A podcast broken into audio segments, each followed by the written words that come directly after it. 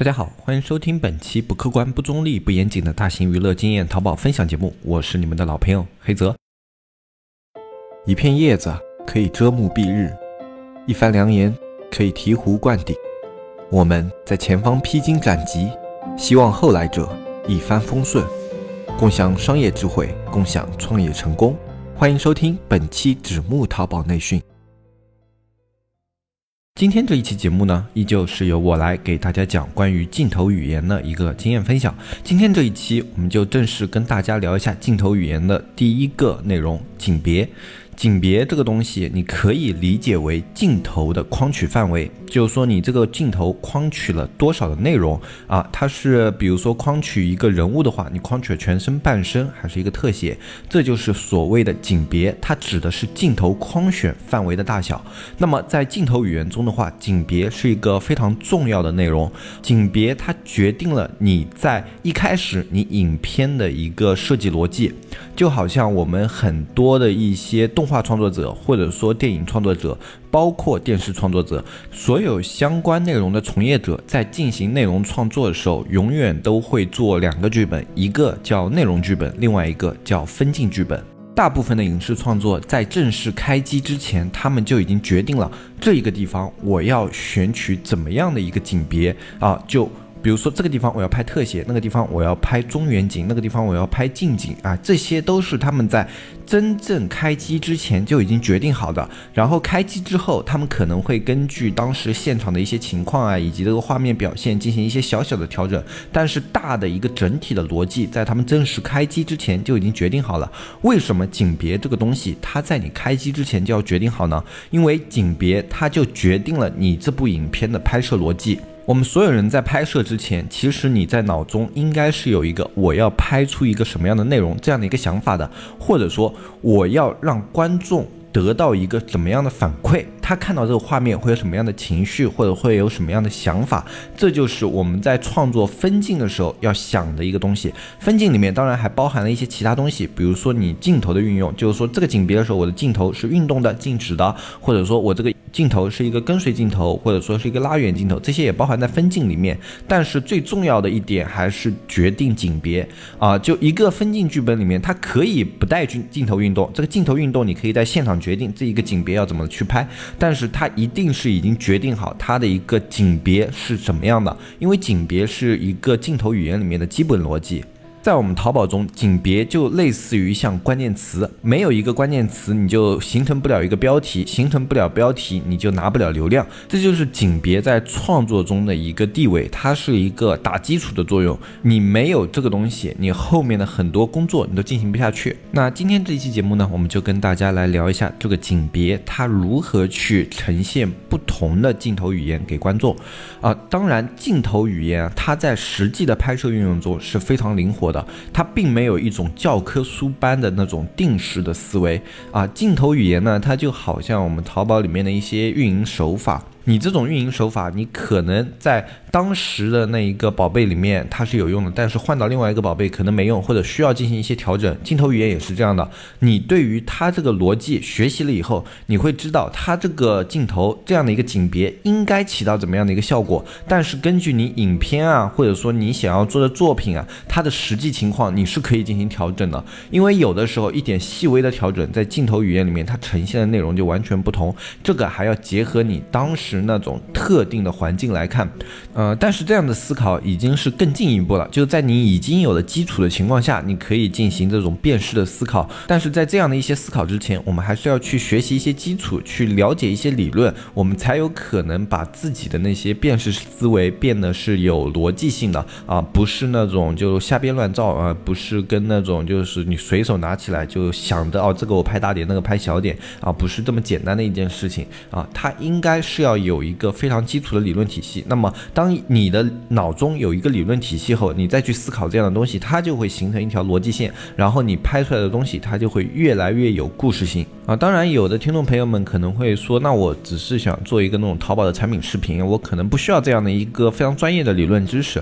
啊。你可以不要一个专业的理论知识，但是我觉得还是需要去了解一些镜头的基础，因为。这个镜头的基础，它的一个作用是让你在拍摄的时候知道怎么样的镜头可以更好的呈现这个东西啊。就比如说你自己去拍摄一个产品视频的时候啊，你自己如果以前从来没有经验啊，就比如说你去拍摄一些啊，类似于像电扇啊，或者说像打印机这样的一些产品，你可能啊，我想呈现些什么，你脑中没有概念。那么你如果学习过一些理论知识之后，你可能就相对更有概念一些。比如说我呈现一个打印机，它这种打印的流畅性，那我需要去拍摄怎么样的一个画面啊？我如果要呈现这种电风扇它在转向的时候这种静谧性，我应该去拍摄怎么样的一个画面啊？这种都是可以。通过你对影视的一个了解，然后去让它变得更加具有专业性的，这就是为什么一些比较专业的淘宝店铺，他们做出来的一些产品宣传视频，会让你觉得跟你自己随手拍的那些东西不一样。可能你们的摄影师、摄像师都还比较专业，但是因为他们大公司会有一个专门的产品，这种呃会去跟摄像、摄影他们进行交流，所以摄像、摄影可以清晰的了解到。这样的一个公司，他们想要表达什么东西，那么他们就会根据这些公司的要求去设计自己的镜头语言。同样，一个专业的摄影师，如果你给他的一个产品，你只是模糊的跟他说帮我拍一个视频的话，他们是不会有非常专业的角度去拍摄你这个视频的，他们会非常的模糊。最终也会形成一些影片，但是这些影片的卖点往往不精准。这并不是他们的技术不到位，而是他们没有清晰的了解到你需要在这个产品上呈现的点是什么。那么，当你学习过一些镜头语言相关的知识了以后，你可以通过自己对这些知识的了解，然后去定位你的产品，它重点突出的应该是哪一块。然后根据这样的产品，你脑中会形成一个逻辑，然后你把这个逻辑告诉摄像师、摄影师，以他们的一个专业角度再去对这个。镜头进行一个整体的设计，那么这时候呈现出来的产品质量就会非常非常的高。这就好像你自己不一定要去懂美工，但是你要知道怎么样的东西是好看的，怎么样的东西是具有设计语言呢？你要有一些美学的基础啊，就是理论在我们很多管理啊以及沟通中是非常重要的。没有这样的一个基础理论，你去看别人的工作，你就只是一个外行人在看热闹。当你具有了理论基础以后，你就可以去跟这个啊从业者进行沟通啊，然后你们两个人进行反复沟通，最后呈现的作品往往是要比较好的。那我们接下来就来讲景别这个东西，它在一些常见的场景中，它能够起到怎么样的一个镜头的逻辑效果？那我们就由远及近，一个一个的来讲。首先，那从最远的极远景开始讲。极远景这种镜头啊，其实在一些常见的影片中，它用的并不多，甚至有的电影整篇电影下来都不会有一个极远景，就特别像那种文艺片啊，或者说青春片啊这种片子，他们可能整部片子下来都没有一个极远景，这是非常常见的一种现象啊。那么极远景它大部分用在怎么样的一个情况下呢？我们可以参考这么几部电影，一部是《指环王》。《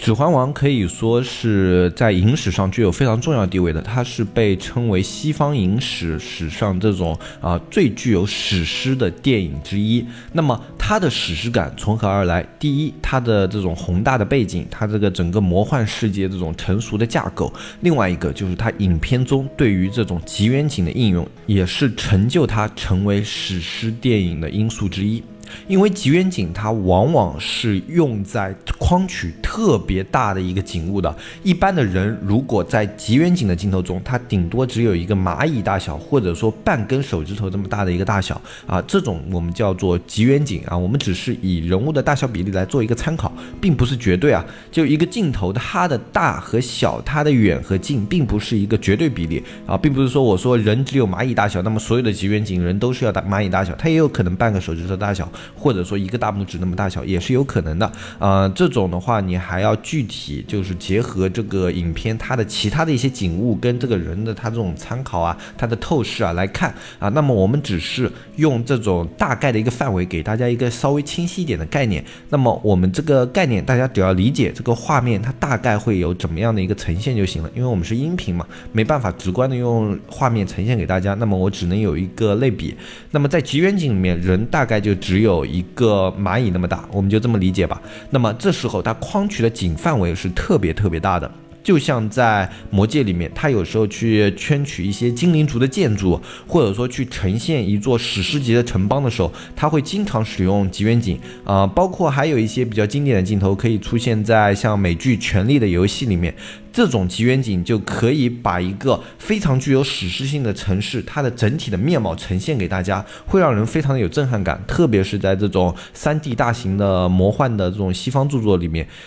因为有很多的城邦啊，或者说有很多建筑，在他们的原著的描述里面，本就是恢宏大气啊，就是比如说啊，立在悬崖之上啊，怎么怎么样的。那么他们在进行影片呈现的时候，导演就往往需要用到极远景，因为如果不用极远景的话，你只是单纯的去拍摄这个城里的每一个建筑的细节，你很难把这种史诗的感觉反馈给观众，你更多的只是在交代这种建筑的它的一个细节或它的一个面貌。那么，当你用极远景的时候，它会把整个城邦啊，比如说它立在悬崖之上，在海边啊高高耸立，或者说它在一个那种江河之间将江河断流怎么么样的这样的一个场景，用极远景就可以很好的传达给观众这样的意思啊。在影片中，你没有一个明显的文字描述，但是这种极远景的呈现仍然可以给观众带来这种史诗级的感觉，甚至要超越他们原本对于这个场景的想象。这就是极远景的一个作用。它更多的是呈现一个大的一个画面，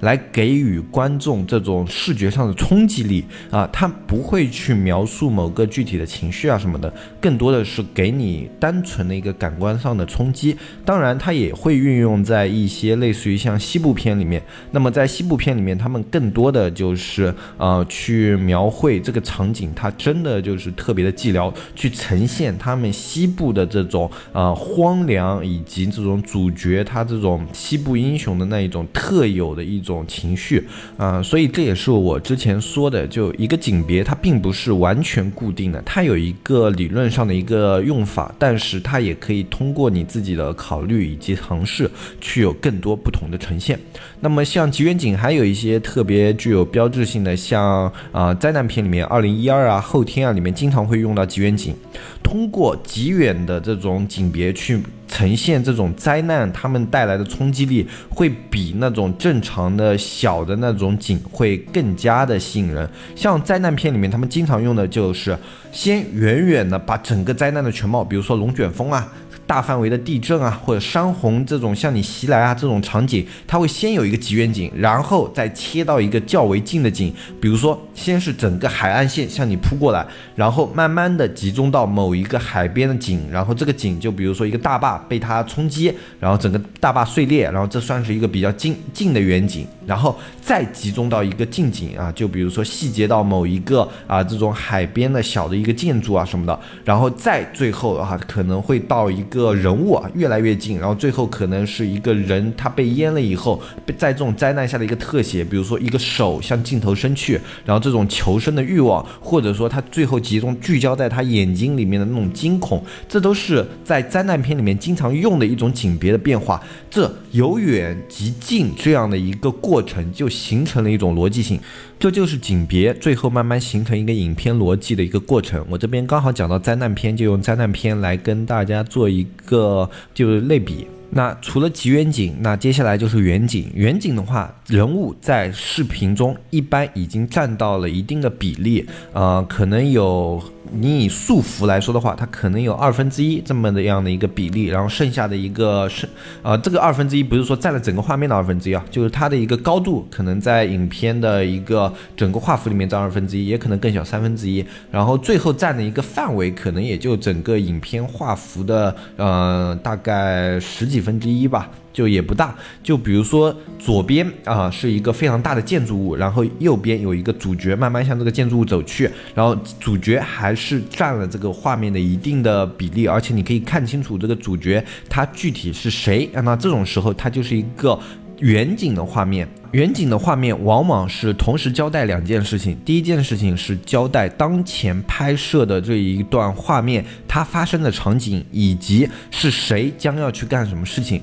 我们可以经常看到的一些画面，像《魔戒》里面一个人啊向某一座城赶去，这种时候他经常用远景，就是交代，比如说像甘道夫他到了一个什么样的一个魔幻城啊，或者说甘道夫去了霍比特人的村子啊，这都是一个呃远景的作用，它更多的时候是在交代。这一个角色接下来要去哪里，要做什么事情啊？或者说是哪一个角色来到了这一个地方？像电影里面经常用到的就是那种传令兵，一个传令兵，哆哆哆哆哆，然后跑到那一个城里的时候，他经常会用一个远景，就是为了表达，哎，谁过来了，到什么地方，将要做什么事情，这样的一个逻辑啊。当然，这种也只是在举其中的一种例子，呃，或者说，比如说有时候经常用的一种远景的画面，呃，像电影中，哎，它会框取一个范围。然后两个主角在中间占了并不大的一个比例啊，但是你可以知道他们两个人在干什么，可能是在交谈啊，可能是在拥吻或者怎么样的。像电影里面经常可以看到的一些画面，就是一个比如说间谍